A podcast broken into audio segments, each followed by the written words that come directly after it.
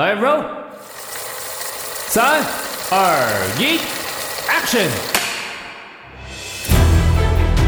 生活处理能力一样一样被抽掉。量耗完的时候就立刻直接蹦，然后就是到那个。还有身体负荷不了的时候，还无助，真的非常无助。比较想感谢有帮助过我的人。我们在我妈妈生命最后的阶段，我们反而是跟我妈妈一起。这个人是你不认识的人，但是你每天必须要用他的样子去。然后他一拨通以后，我就跟我说：“爸爸，对不起，我我出事。”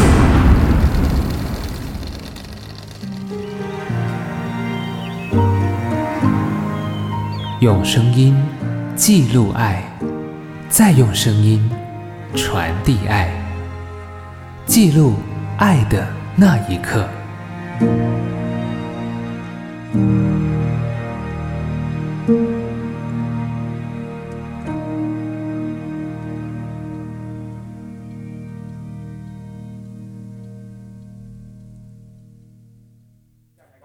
亲爱的孩子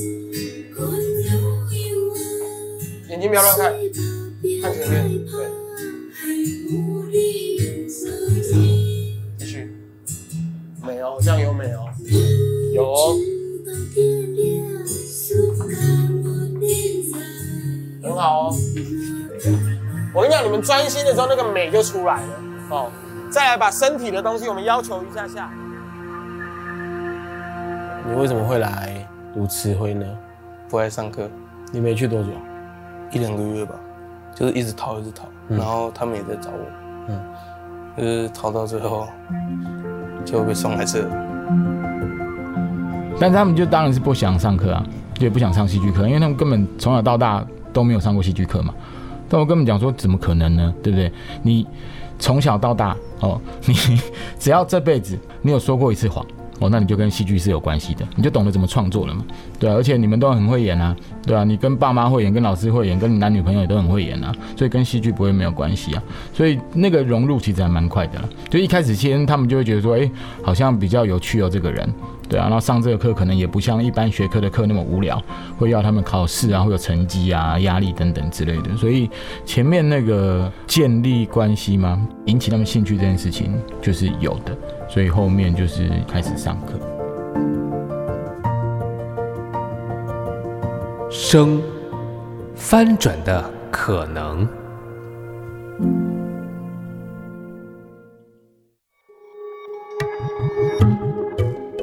二零一四年，青少年表演艺术联盟开启了风筝计划，以戏剧作为媒介，进入全国抚育院、少年关护所、安置机构。高关怀班等青少年机构，用艺术陪伴，引领特殊境遇青少年，将自己的生命故事转化成戏剧创作，借此疗愈心灵，并找到生命的价值。大家好，我是青艺盟的于浩伟。二零一四年，我办了一个计划，叫做“风筝计划”。然后那个计划那时候蛮轰动的，就是算很特别，因为第一次有人会带就是这样子特殊的小朋友，然后用艺术的方式让他们去环岛巡演，然后演出。然后后来结束，大概过了两三年之后，嘉义县表演艺术中心的主任，他们那时候要办一个青少年戏剧比赛，他就跑来问我说：“哎，浩伟，你可不可以就是带一些中辍生来参加比赛？”那我刚讲说。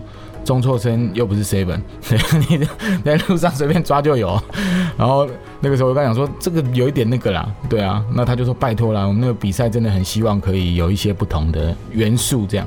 啊，因为那时候我就喝了他的咖啡啊，就是也不好意思给人家拒绝。我跟他说好了好了，不然你去找嘛，你找到你你如果找到再说啦。这样。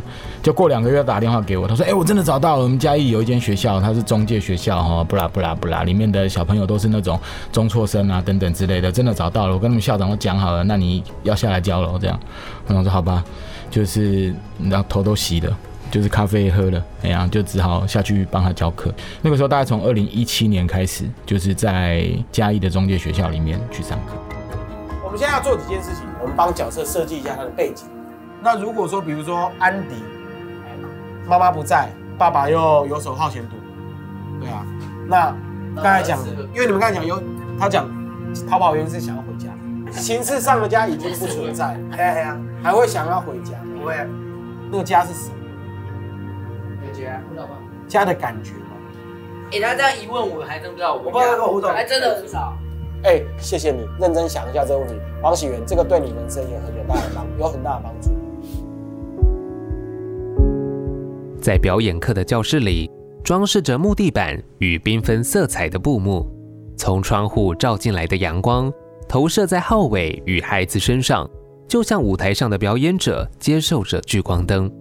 他们一人一张椅子，作者面对面谈论人生的经历。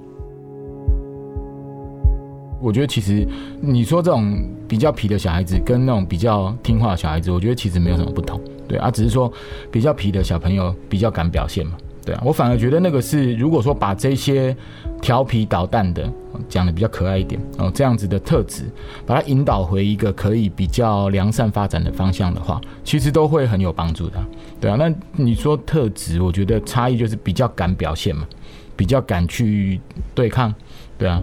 脑袋比较敢想一些有的没的的方法，所以觉得其实是有创意的，对啊，只是说很多时候社会上面或者是在在他们自己的原生家庭当中，比较少有那么多的时间或耐心，可以去引导他们，可以去陪伴他们。可以去让他们，比如说，透过一个比较好的方式去表达心里面的想法。那为什么会去上戏剧课？重点不是要他以后去当明星呢？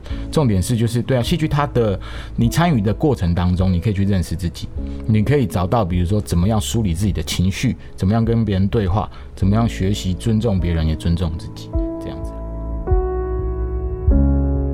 各位听众，大家好，我是纪录片导演廖建华。我觉得那个过程里面，刚好我讲一个蛮重要的，其实比较是陪伴啦。然后我觉得陪伴这件事情，可能也是，即使是我自己的成长，或者是我觉得很多人的成长过程里面，其实也比较少有的一个东西。我觉得陪伴倒不是说完全是一个，就是父母或者是朋友谁的陪伴，而是一个有有人要听你讲一些。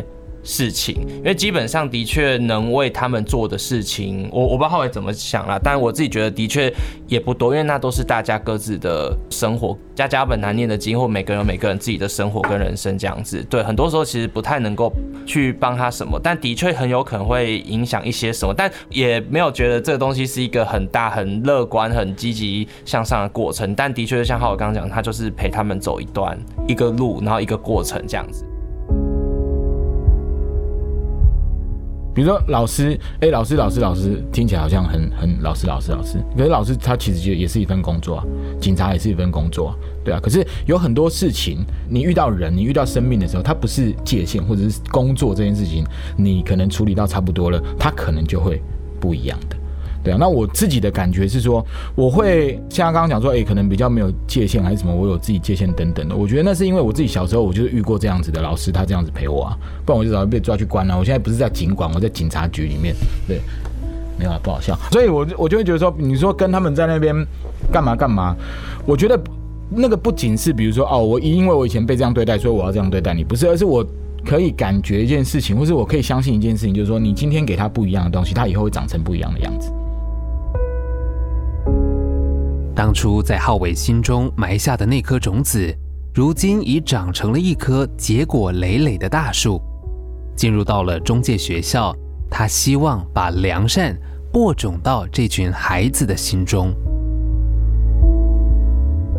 他长大的过程里面，他可能没有被人家这样对待过啊，就他可能不知道哦，原来什么是更好的选择，或者是什么是更好的可能。对啊，所以你说为什么这些小孩子比较容易行差踏错？那就是因为环境里面没有给他这样子的东西啊。对啊，他没有体验过，他没有经历过良善，他当然不知道良善是什么感觉。在那个当下会花很多时间，就是会希望，就是说，哎，我真的希望你们可以感觉到会有不同的可能性。所以上课哦，或者是有进度，或者要去比赛，对我来说那个都不是重点。而是我跟你互动的期间里面，我有没有办法让你相信？不是相信我，是相信你值得更好的可能。所以其实我我觉得某种程度上比较是因为我们既有的学校它比较是就像念书升学，但其实对很多人来讲，它其实并不适合这样子的一个环境，或者是他可能的确在过程里面就是他没有办法只有念书这件事情。当然就是溢出原有的体制，或者他不适应原有的体制，那他们可能一些因缘际会，所以他们可能来到了。这所学校，所以浩伟其实在上课的时候都需要花蛮多的时间，可能跟他们打架或者是和在一起之类的。基本上，我的确比较少看到这样子的相处方式。我觉得浩伟某个程度，他可能有他的界限，但他其实某个方面，他其实也蛮真诚，跟他们做一些来往的。那所以可能有些小朋友他可能离开之后，他们可能也还会打给他。对，那这个方式的确是我比较少去看到的。但我觉得，其实，在浩伟跟他们互动的这个过程里面，其实某个程度的确，他们其实进行了一个程度对自己的梳理。那那个梳理，我觉得他倒也不是说，哎，梳理完好像就得到一个什么结论。但我觉得他们相对在某些事情上面会比较踏实。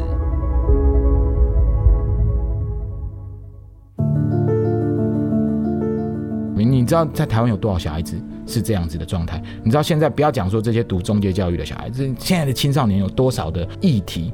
是大人没有办法解决、没有办法理解的。小孩子现在一出生都是数位原住民啊，我们以前都都不是这样的。也因为这样，所以他们少了更多机会可以真实的去跟人家互动、去体验。你没有办法从人身上互动得到东西、学到东西，你很容易、很容易的会觉得自己是一座孤岛啊。那那个东西，你不管是对你自己心理的状态，还是对你在跟人相处互动的时候，那都会是一个挑战呢。对啊，可是戏剧里面他可以做到的事情，我觉得就是让他们能够去理解自己，让他们知道怎么样跟别人互动跟相处，这才是最重要的。不是要他以后当明星呢，而是你找到一个你自己的方向，你给自己有信心。所以其实，在他们成长的过程当中，很多时候是没有办法有一个环境让他们是有可以被建立自信的。那个自信很重要，倒不是说要翻转他们，而是让他们知道，就是说，哎，有不同的思考模式。为什么要花那么多时间？因为他们也很聪明啊，他们很会变啊，他们超会变的，真的超级无敌会变的。对啊，所以就要想办法把他们各个击破，然后击破之后他也不一定会买单，可是最起码就是他会知道，就是说哦，今天他可以得到一个不一样的思考方式。演戏的过程里面，你学会如何去重新调整自己的思维模式，所以我觉得这些过程里面，对啊，你说很深刻的，很干嘛干嘛的，一定会有。绝对会有，而且那也非常多。而且，比如说每一个小孩子，他在这里面得到的东西，他可能会变得更好啊。那个时候有几个小朋友写说啊，我未来要当厨师，我未来要当工程师。他说那个时候在讲说我要当 AI 工程师，我说假赛了，你读词汇，你当什么 AI 工程师？说老师我认真的啦，我已经想好了。我高中的时候我这边毕业，我就去考相关的科系，大学我去读电机电子之类的，然后毕业之后再到相关的公司去就业。就那个小孩子，他高中就去读那个啊，家电科。对啊，然后现在大学也在，高中已经毕业，在读大学。说要当厨师的小孩子也是去读那个餐饮科啊，然后也在餐厅里面工作打工啊。反正就是他继续在朝他当初规划的那个路去前进啊。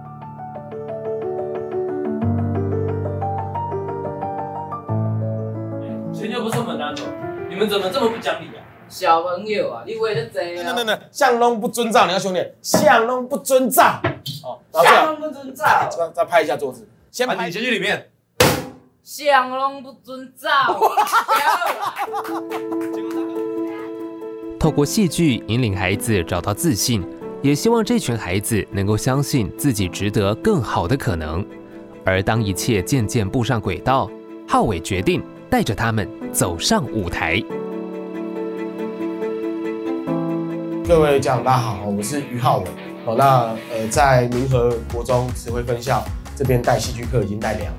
今年我希望能够做一个比较呃不一样的突破，希望在五月二十七号到五月三十一号的时候，可以带着我们戏剧班的同学，然后到呃全台湾五个其他不呃其他不一样的学校里面来做巡演。我自己以前也是一个招错生不爱念书的小孩，你让爸妈很头痛。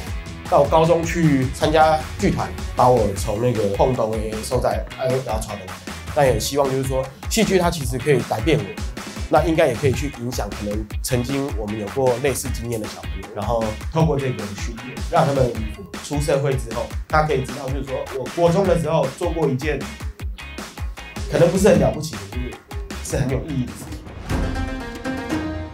刚好拍摄的那一次，其实是浩伟他想带嘉义的这些中介小朋友去其他不同的中介学校演出，所以彼此会有一些回馈或火花。那因为之前也没有这样做过，他很想试试看。对，那我觉得其实带他们到有一个程度的舞台，这件事情的确蛮重要的。因为这应该倒不是说这舞台多大，而是他们会去跟不同的人或学校的团体，就是倒也不是说会私底下什么这样交流，而是你会去看到别人的演出，然后这个东西是一个一定程度正式，就是你不可以只是摆烂然后就过去。对，因为你你终究需要上台。那有些人他们可能就是，也许他的朋友或爸爸妈妈会来看什么之类的。对，那的确它是一件对他们来讲也是一个重大的事情。然后我觉得这件事情其实还蛮好的。那我觉得那种交流，然后透过戏剧的方式，这件事情蛮珍贵的。我是当他的保证人啊，我也没带，我们掐一点。哎哎，大人事情我们处理就好。是在讲这么重要的事情，一直给我插嘴。两个，来，快点，快点。演出结束之后，我们其实很希望能够有一个机会跟大家互动一下啊。我想问问大家，呃，你们是什么样的心情，让你们可以坚持下去？我很好奇这个故事是怎么样，这个剧本是怎么样呃发展起来的？就是你们讲你们的亲身故事，对，我觉得这是非常非常的难得的事情。我觉得去演戏站在台上这件事情就是其中一个意义。那这件事情它不是每一个人基本上都会有的，所以我觉得去演出站在舞台上这件事情，我觉得站在舞台上面去演一个戏，重点不是演戏，因为都跟他们讲说，你就把一件事情做好就好，你让人家尊重你就好。那的确，他们演完戏之后，很多人给他们的回馈跟鼓励是非常正面的，在那个当下，所以我觉得那个东西对于他们自己生命的养分跟哦，我我经历过这件事，对，一定是有帮助的。我觉得艺术或者是剧场这件事情，在很多时候，特别是可能在台湾吧，可能在其他世界也会有哦，就是它会变成一个框架。你觉得戏剧这件事好像就是你一定要是国家剧院的。哦，你一定要在殿堂上面的才能够称作艺术，其他事情不一定。对啊，你带高中生演戏，你带国中生演戏，你带中学生演戏，算什么艺术？就是也会有人这样认为跟认定。可我觉得你如果只看这样的话，戏剧就被看小了。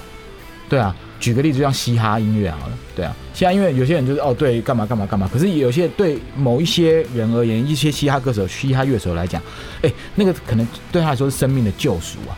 对啊，他并不一定是要做到，就是说一定怎么样的流行，怎么样的赚钱，怎么样的那么多人喜欢才是。对啊，所以回到戏剧里面来说，我也觉得戏剧它不是只有你要到国家剧院里面去哦，你一定是那种很有名的团体做出来东西才叫戏剧，不是诶，这些小孩子的生命故事，不是说他们的哦就是戏剧的，所以要对比，不是，而是戏剧它可以发挥更多元的功能。艺术它的价值绝对不仅止于被人家欣赏，被拿来做你知道交易，所以。呃，我们在课堂上面，其实前面在开始进入到排练之前，会做很多分享嘛，分享他们自己的故事啊，大家聊一聊啊，聊一聊你自己的故事，也也或许是你自己的创伤，所以我们都可以互相交流一下。我觉得那个交流不是说你拿出来哦贩卖你的悲情，不是诶，而是我觉得大家分享完之后，我觉得最重要一个点是说，透过讨论，让他们觉得这件事情你会发生这样的遭遇，不是你的错，呃，你不要带着这样子的感受，然后对自己，你知道。怎样怎样怎样？重点是他如果有办法去面对自己的过去，他才有办法像廖建华刚刚讲的梳理嘛。你那些东西不用一个方式去整理，他就是一坨跟着他走一辈子，走不出来啊。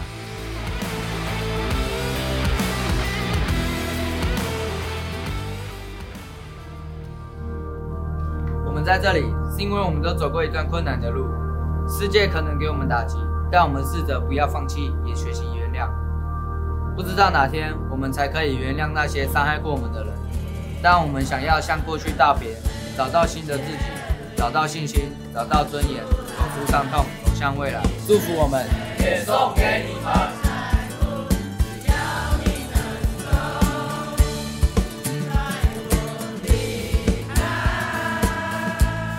巡回结束后，学员陆续迈向自己的未来。